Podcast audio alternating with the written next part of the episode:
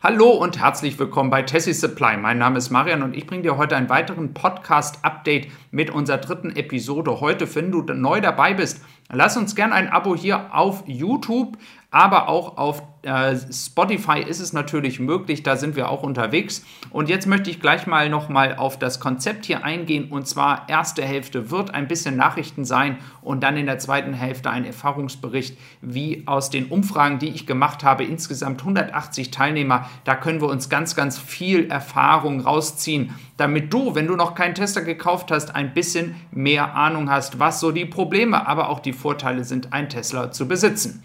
Starten wir gleich mal rein mit den ersten Nachrichten. Und zwar ist es so, dass in China ein neuer Produktionsrekord im November stattgefunden hat. Und zwar waren es mehr als 56.000 Autos. Wir gehen hier also Richtung 60.000 Autos. Das heißt, wenn du einen Tesla bestellst, der Grund für die kurzen, relativ kurzen Lieferzeiten im Vergleich zu anderen Autobauern da draußen, ist auch die Fabrik in China, denn da sind sie einfach so schnell unterwegs, dass sie jetzt auch äh, insgesamt in diesem Quartal 19 Schiffe aus China nach Europa geliefert haben. Und das ist ja grundsätzlich schon mal eine sehr, sehr gute Nachricht. Natürlich wird sich dieses in der nahen Zukunft ändern, wenn dann in Grünheide endlich Autos produziert werden. Dann wird natürlich das Model Y Performance als erstes, danach das Model Y Long Range aus Grünheide kommen. Für diejenigen, die oft auch nachfragen, was mit dem Model 3 ist, das Model 3 erwarte ich persönlich, und da gibt es noch keine offiziellen Nachrichten zu, nicht vor Ende 22 aus Grünheide.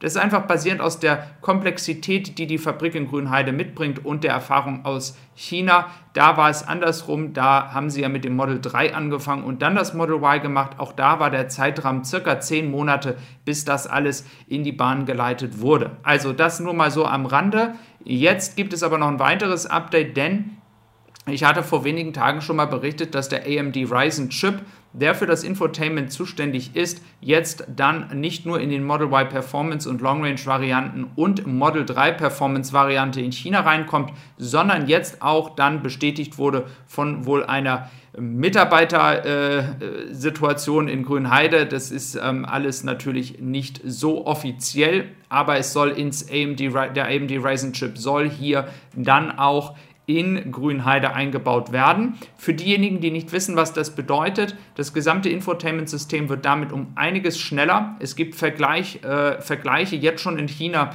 die zeigen, dass wenn du eine App aufmachst in deinem Tesla Infotainment System, dass es manchmal bis zu 20 Sekunden dauern kann, bis das aufgemacht und geladen ist. Jetzt mit dem AMD Ryzen Chip wird dieses auf bis zu 7 Sekunden reduziert. Das heißt, es ist schon ein gewaltiger Unterschied, ob du diesen Chip drin hast oder nicht. Ähm, wie gesagt, das ist auch nochmal ein Update dazu. Ich glaube auch, dass die Lieferzeiten aufgrund der höheren Produktion im nächsten Jahr in die Richtung 70, 80, 90.000 pro Monat gehen und somit dann auch die Lieferzeiten so niedrig sein werden wie bei keinem anderen Autobauer zurzeit in Europa. Das heißt, wenn du etwas lieferst oder bestellst bei Tesla, dann sei darauf vorbereitet, dass du dein Auto sehr, sehr schnell bekommen kannst und nicht zu lange warten musst. Außer du wartest auf ein Auto aus Grünheide. Da ist jetzt natürlich noch nicht sicher, wie schnell die Produktion hochgefahren wird. So viel zu diesem Thema. Also das ist schon mal ganz, ganz wichtig, dass wir hier nochmal ein Update haben, dass die Technik, die wir in China haben, dann auch weiter stattfindet in ähm, Grünheide. Dann gab es Gerüchte, dass ein neues äh, Batterieunternehmen in China ähm, Tesla vielleicht beliefert mit einer großen Menge an LFP-Batterien. Dieses ist nicht richtig, denn das Unternehmen ist ein VW-unterstütztes Unternehmen. VW hält sehr hohe Anteile hier, also ein neuer Batterielieferant ist da eher nicht der Fall für Tesla denn ähm, es wäre schon sehr ungewöhnlich, wenn VW um die 20, 25 Prozent am Unternehmen hält und dann auch noch Tesla beliefert. Also das ist eher, wenn ihr da was lesen solltet im Internet, ist das eher nicht richtig. Ähm, des Weiteren ähm, gehen wir jetzt einmal kurz noch auf den Erfahrungsbericht ein, ähm, denn wir haben natürlich ähm, sehr viel Material und da kommen wir auch gleich wieder auf die Model 3 Variante zurück. Das ist eine Standardvariante aus 2021, somit aus China. Eines der beliebtesten Varianten, die zurzeit da draußen sind, natürlich auch wegen des Preises, auch wenn der Preis in diesem Jahr nun einige Male gestiegen ist und deswegen natürlich es sehr viel Aufruhr gab, aber es ist immer noch die beliebteste Variante. Ähm, zu der Standardvariante, wo wir gerade dabei sind für die Model Y, das ist eine Variante, die nur in China derzeit zu haben ist. Und da ist es so, dass ich auch sehr stark davon ausgehe, dass sie irgendwann nach Europa kommt. Die Frage ist nur der Zeitpunkt. Das könnte sein, dass das im ersten, zweiten Quartal passiert, sobald Performance- und Long-Range-Variante aus Grünheide kommen, sodass man dann sagt, okay, jetzt haben wir Platz auf den Schiffen, wir verkaufen die Standardvariante. Aber wie gesagt, das ist eine Vermutung.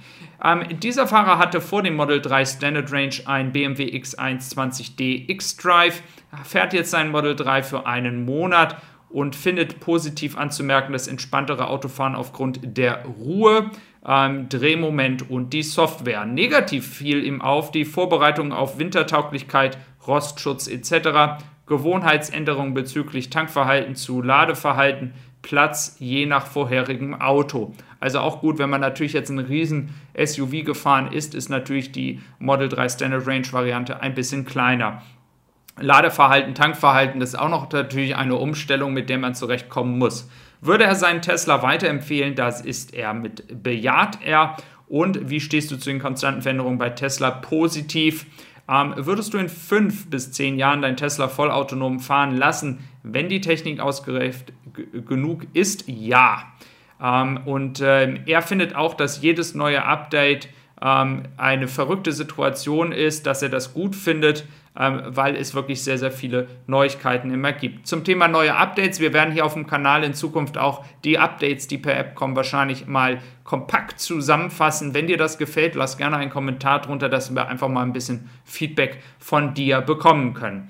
Ähm, dann, was kann Tesla noch besser machen? Auslieferungsqualität, ja, da gibt es öf öfters Situationen, ähm, dass ja, sag ich mal, vereinzelte Personen sehr, sehr viel Pech haben, dass ähm, das Auto verkratzt ist oder dass technische Mängel da sind ähm, und natürlich auch der Auslieferungsprozess an sich manchmal sehr rustikal sein kann, um das jetzt mal freundlich auszudrücken. Wobei ich dann auch sagen muss, dass ja ihr als Abonnenten hier auf diesem Kanal schon des Öfteren mitgeteilt habt, dass dieses natürlich nicht nur bei Tesla der Fall ist, sondern die Zeiten, in denen man einen Champagner in die Hand gedrückt bekommen hat oder eine, eine kleine Party veranstaltet wurde, Übergabeparty, ähm, die sind äh, schon vorbei. Blumensträuße gibt es auch nicht mehr heutzutage. Also ähm, natürlich handelt es sich hier um viel, viel Potenzial, was Tesla noch ausschöpfen kann, um den ganzen Prozess zu verbessern.